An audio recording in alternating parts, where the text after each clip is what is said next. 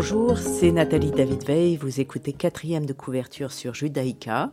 J'invite un écrivain à parler de ses secrets, de ses rituels d'écriture, de ses sources d'inspiration, comme de ses doutes, pour découvrir les dessous de la création.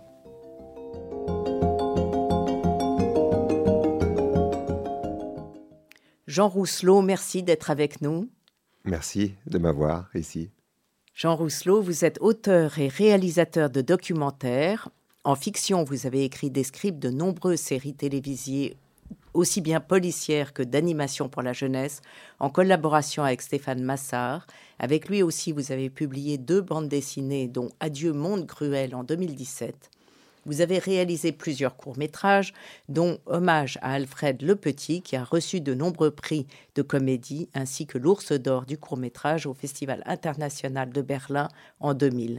Vous avez aussi réalisé de nombreux films de la collection Une maison, un artiste, diffusés sur France 5, notamment sur Calder, Oscar Wilde, Zola, Charles de Gaulle écrivain, Michel Legrand, et cette année sur Suzanne Valadon à Montmartre, modèle peintre pionnière, et sur Karen Blixen, l'écriture pour renaître à la vie. Georges et Carmen votre premier roman qui vient de sortir chez Phébus, et vous venez de traduire Les aventures d'un scénariste à Hollywood de William Goldman aux éditions Capricci. Vous avez aimé la traduction? Oui, beaucoup. Euh, je ne m'y serais pas lancé si euh, c'était pas un livre qui parlait de cinéma. Je pense que la traduction euh, d'œuvres vraiment littéraires est un autre exercice. là, c'est parce que j'adore le scénario, donc je savais le métier dont il parlait, et il y avait un ton merveilleux. J'ai l'impression que William Goldman parle, nous parle comme un ami, nous raconte toutes ces aventures-là, et je l'ai trouvé tellement incroyable qu'il y a eu une envie très profonde de traduire. C'était ma première fois aussi. On, va y revenir euh, aux aventures d'un scénariste de Hollywood, car vous parlez de la création, comme dans votre livre Georges et Carmen. Euh, je, fais le résumé en deux mots. Georges Bizet est mort à 36 ans sans savoir que Carmen deviendrait l'opéra le plus connu de tous les temps. Le compositeur a passé sa vie à faire ce qu'on attendait de lui, jusqu'à sa rencontre avec une femme libre qui se moque du regard des autres. Cette femme, c'est à la fois Carmen, l'héroïne de son opéra, et Célestine Galli-Marié, sa première interprète dont il tombera amoureux. C'est un résumé un peu synthétique car il y a beaucoup plus de choses dans votre roman.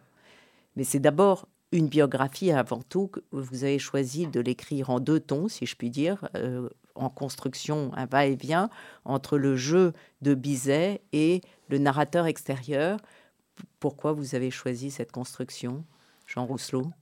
Euh, d'abord parce que je me suis senti très proche de Georges Bizet quand j'ai découvert cette histoire.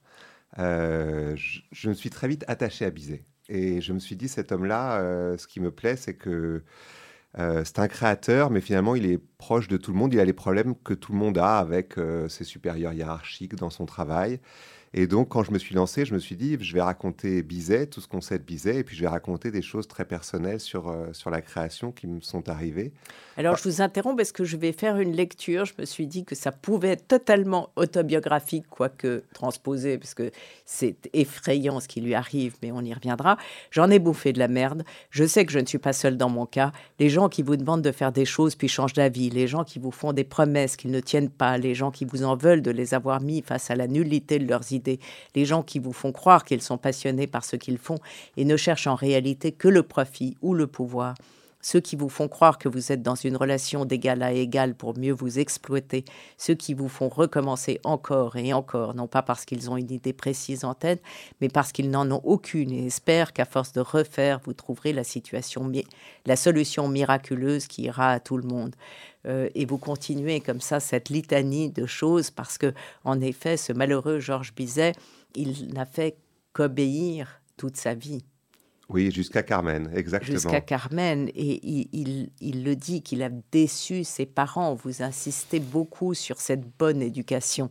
Donc, Jean Rousselot, vous allez nous parler de cette bonne éducation terrifiante qu'il faut éviter à tout prix. oui, ah ben ça, de toute façon, l'éducation, on a... Bon, ça, on décide pas vraiment l'éducation reçoit, et puis on s'aperçoit que quand on est soi-même parent, on reproduit aussi des choses de bonne éducation, entre guillemets. Donc, euh, Mais ce qui m'a touché, c'est qu'effectivement, j'ai vu, euh, j'ai vu Bizet, comme vous dites, comme euh, quelqu'un qui passe son temps à arrondir les angles, à faire plaisir, tout en étant extrêmement doué. Et c'est vrai que c'est fascinant de... Finalement, ce que je raconte un peu dans le livre, c'est qu'à 18-20 ans, on se dit ça va être le plus grand compositeur de, son temps. Et puis finalement, à 25, 30 ans, il ne se passe pas grand-chose, en fait. Euh, il, donne des cours de piano. Il... Voilà, il fait des opéras qui ne marchent pas très bien. Et je crois parce que... Euh, parce qu'il il, n'ose pas euh, dire non, il n'ose pas s'affirmer. Et quand j'ai découvert ça de Bizet, je me suis totalement identifié à ça, parce que je trouve que ça traverse la vie de, enfin de moi, mais de plein de créateurs dans notre rapport au travail, surtout quand, on travaille dans dans une œuvre collective, comme c'est le cas du scénario dans un film ou dans toute, euh, dans toute euh, entreprise. Euh, et, effectivement, je me suis dit, voilà, Bizet, c'est ça, ça qui va. je me suis identifié à, lui et j'ai l'impression qu'on pouvait tous s'identifier à lui. Et en même temps, je le trouvais extrêmement sympathique et agréable. Et je me suis dit, voilà, c'est cet homme-là. Et... et comment vous êtes arrivé sur ce personnage, justement? Alors, j'avais fait un, documentaire sur lui. Et à la fin du documentaire, j'ai eu la chance de souvent travailler sur des, artistes qui me fascinaient. Mais là, à la fin du documentaire, j'ai continué à être habité par cette histoire en me disant c'est fou. Euh, d'abord, euh, j'ignorais comme énormément de gens qu'il était mort à 36 ans en pensant que Carmen était un échec. Et je me suis dit, cette histoire, il faut la raconter.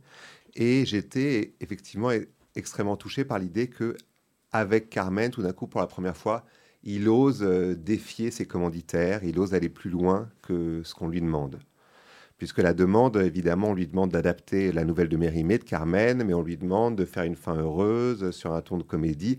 Donc on lui demande d'emblée de trahir euh, l'œuvre qu'il aime tant. Et vous avez fait beaucoup de recherches sur Carmen, justement? Oui, beaucoup. J'ai lu euh, beaucoup de choses, euh, des, biographies.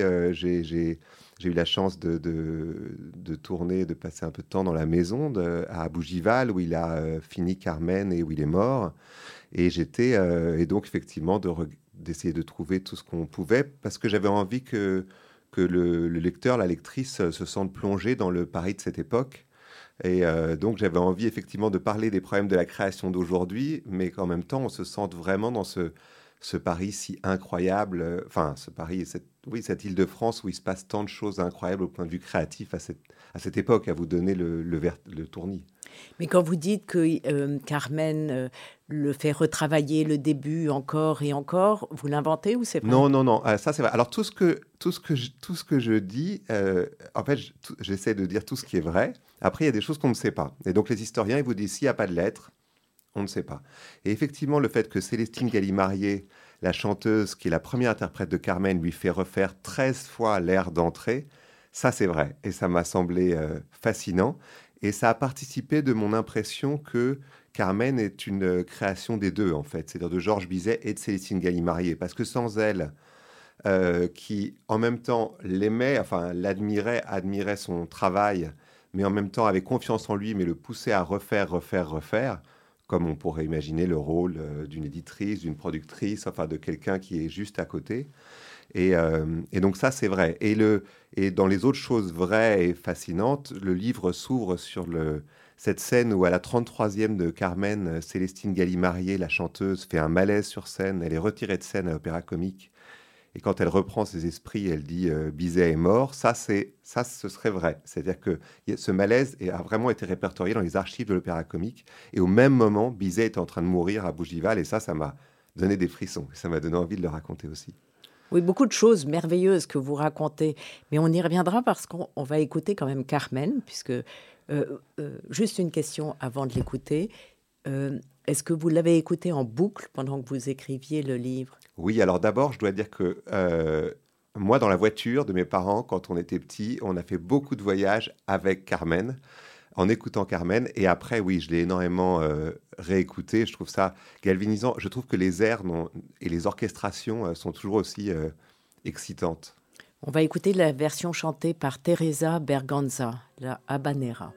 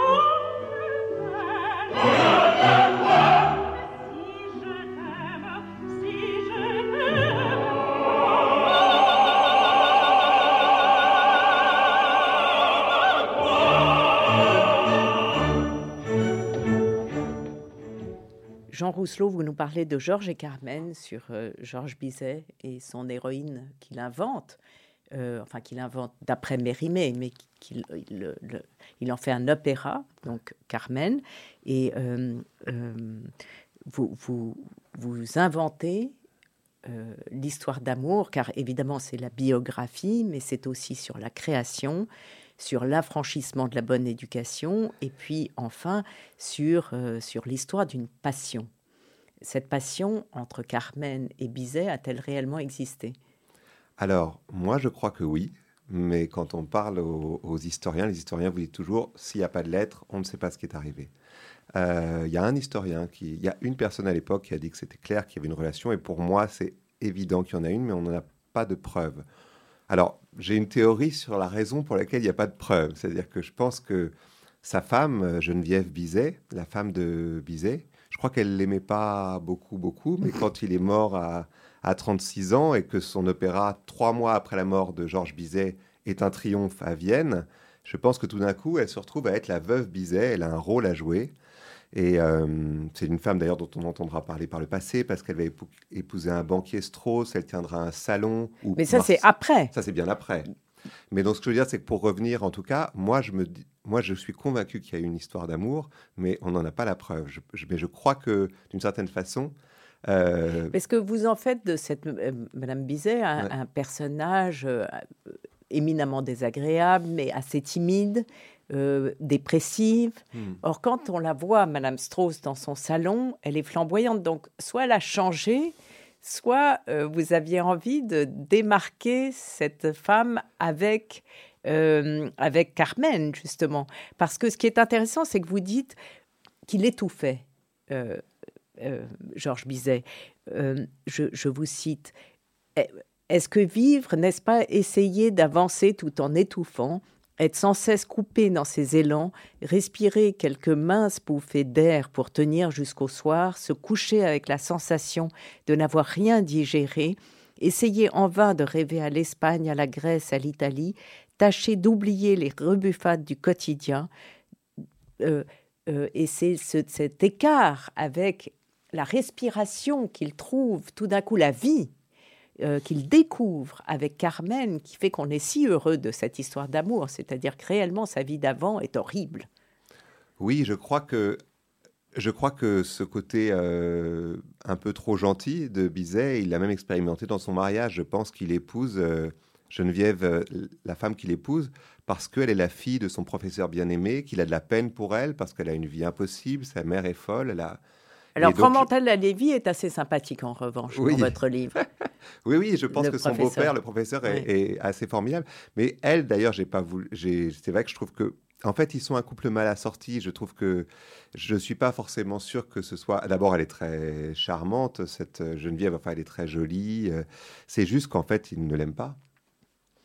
Alors, il ose parfois. Hein. il y a cette. Euh, vous, vous, racontez qu'il y a cette euh, réunion où Liszt joue et puis, il va jouer après lui exactement de la même manière une prouesse absolue. C'est vrai?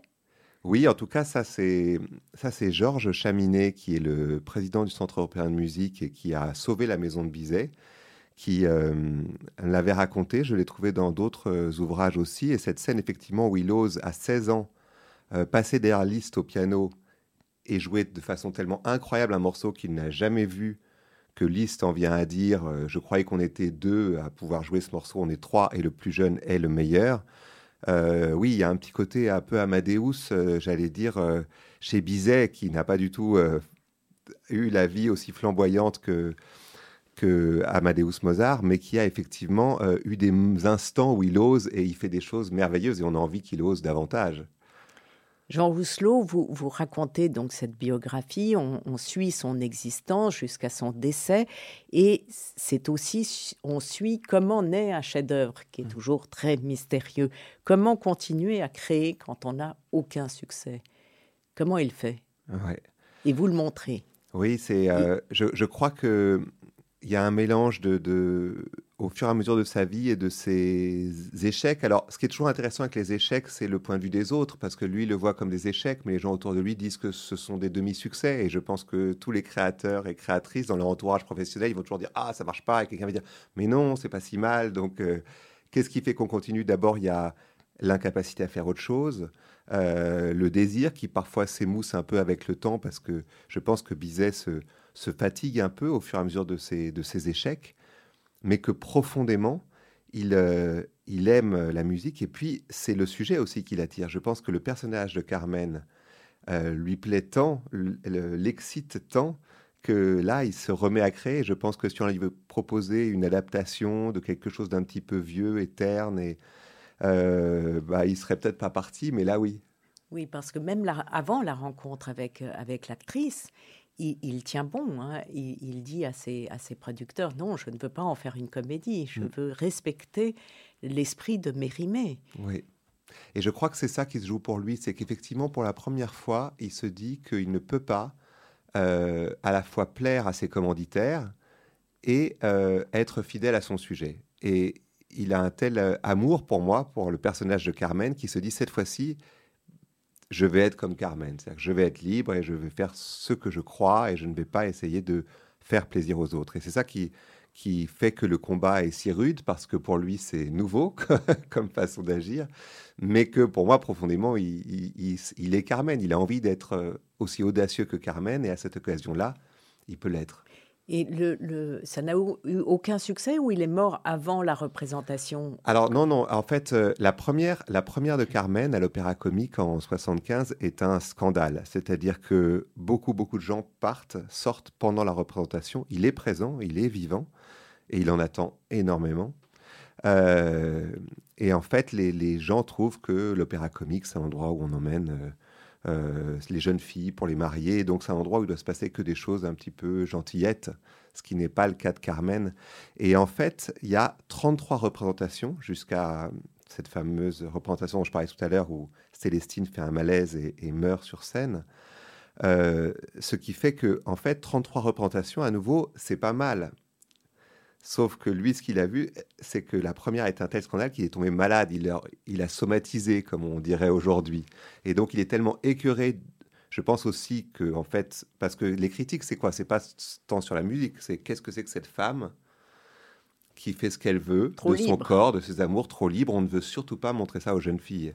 Et le scandale, il est là.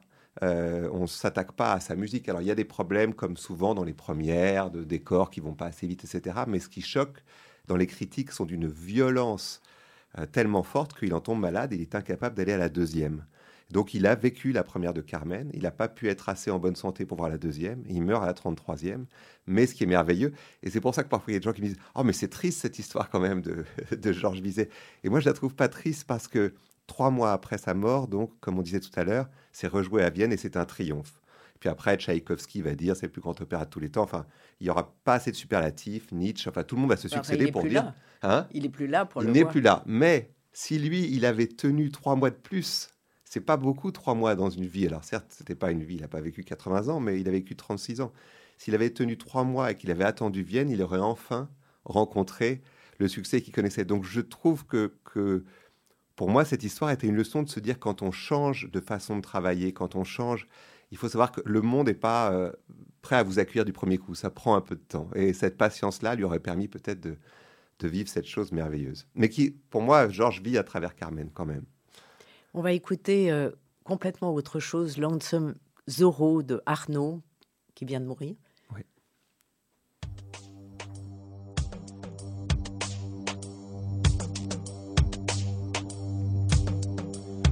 You got to got the power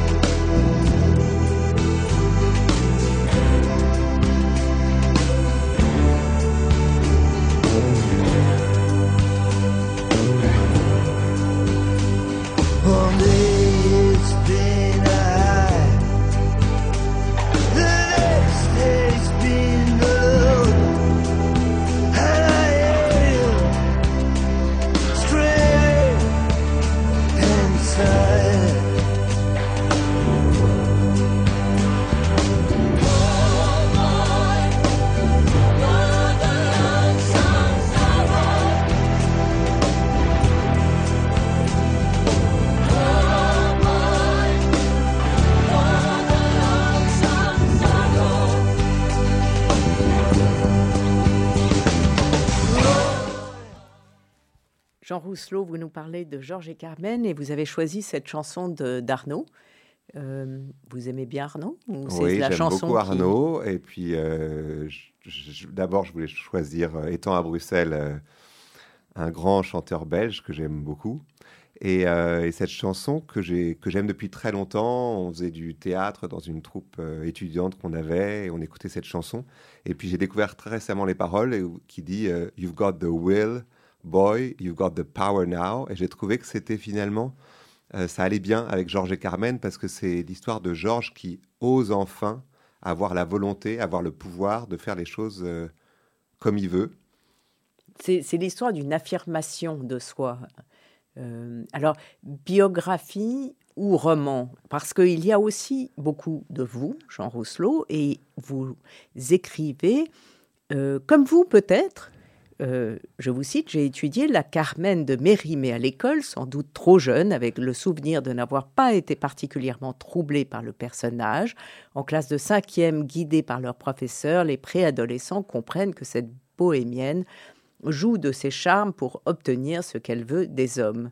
Que Don Juan, comme le narrateur, tombe dans le panneau, que la passion est destructrice, et qu'il vaut mieux s'en tenir à l'écart, vivre une vie calme et ordonnée, et gna gna gna, et gna gna gna. Cette rupture de ton enchanté, j'ai trouvé ça très très drôle. Mais donc il y a, il y a réellement plusieurs livres en un livre. Oui, oui, exactement. C'est-à-dire qu'effectivement, quand je me suis dit que j'étais touché par Georges, qui avait cette, euh, cette difficulté à s'affirmer, qui, qui, moi, m'avait posé des soucis aussi dans ma vie professionnelle, j'allais dire, euh, je me suis dit que c'était l'occasion de, d'en parler euh, vraiment.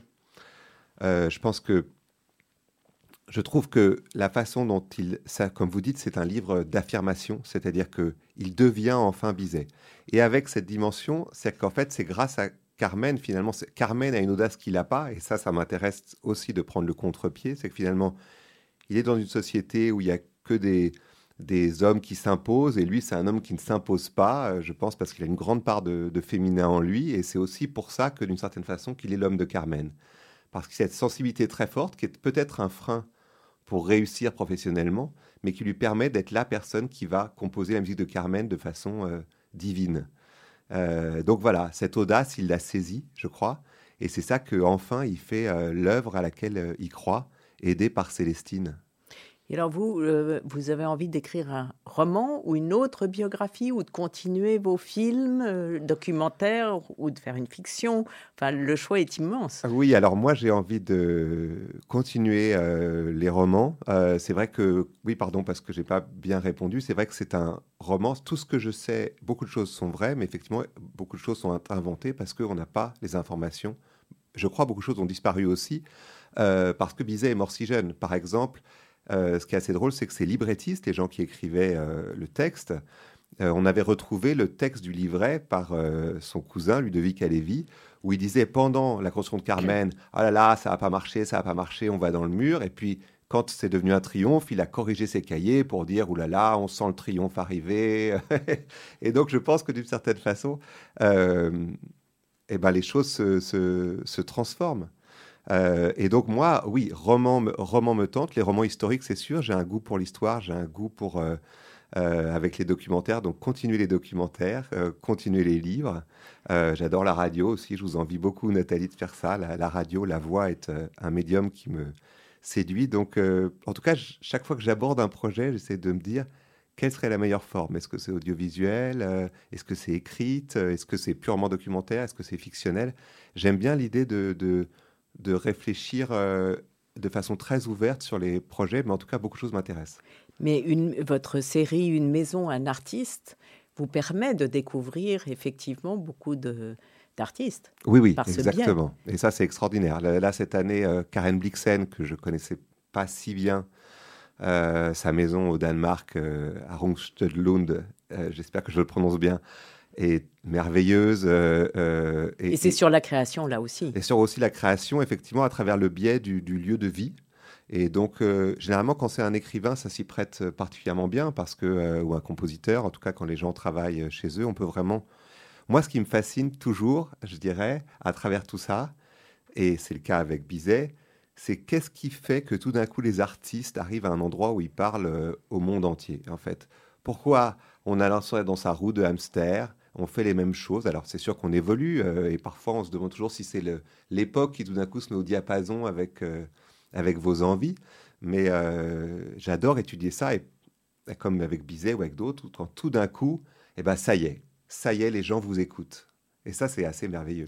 Alors, euh, dans le livre que vous avez traduit, William Goldman, Les aventures d'un scénariste à Hollywood, lui euh, est euh, l'auteur de nombreux films cultes. Il y a Budge, Cassidy et le Kid, Les Hommes du Président, Marathon Man, Misery, Princess Bride, Les Pleins Pouvoirs. Il n'a fait que des succès. Alors non. alors, alors, il a fait... Ce qui est incroyable, c'est que c'est cette même personne qui a fait tous les succès que vous venez de citer. Et ça, en soi, pour moi, c'est déjà merveilleux.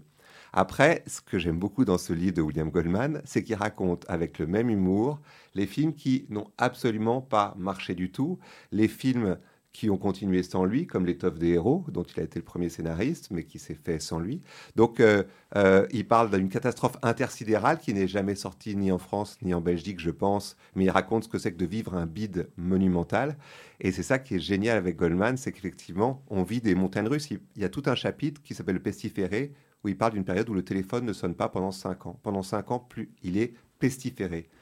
Et donc, et après, il, repart. Donc, c'est ça, je trouve que sur la création, ça fait du bien parce qu'on se dit, même un type comme lui qui a eu deux Oscars, et eh bien, il a eu un moment de passage à vide. Donc, continuons, comme Georges, accrochons-nous. Merci Jean Rousselot. Il faut lire euh, Georges et Carmen chez Phébus. Merci Nathalie. Cette émission sera rediffusée dimanche à 14h. Vous pouvez la réécouter sur vos podcasts et sur le site de Radio Judaïka. Je vous retrouve mardi prochain à 11h.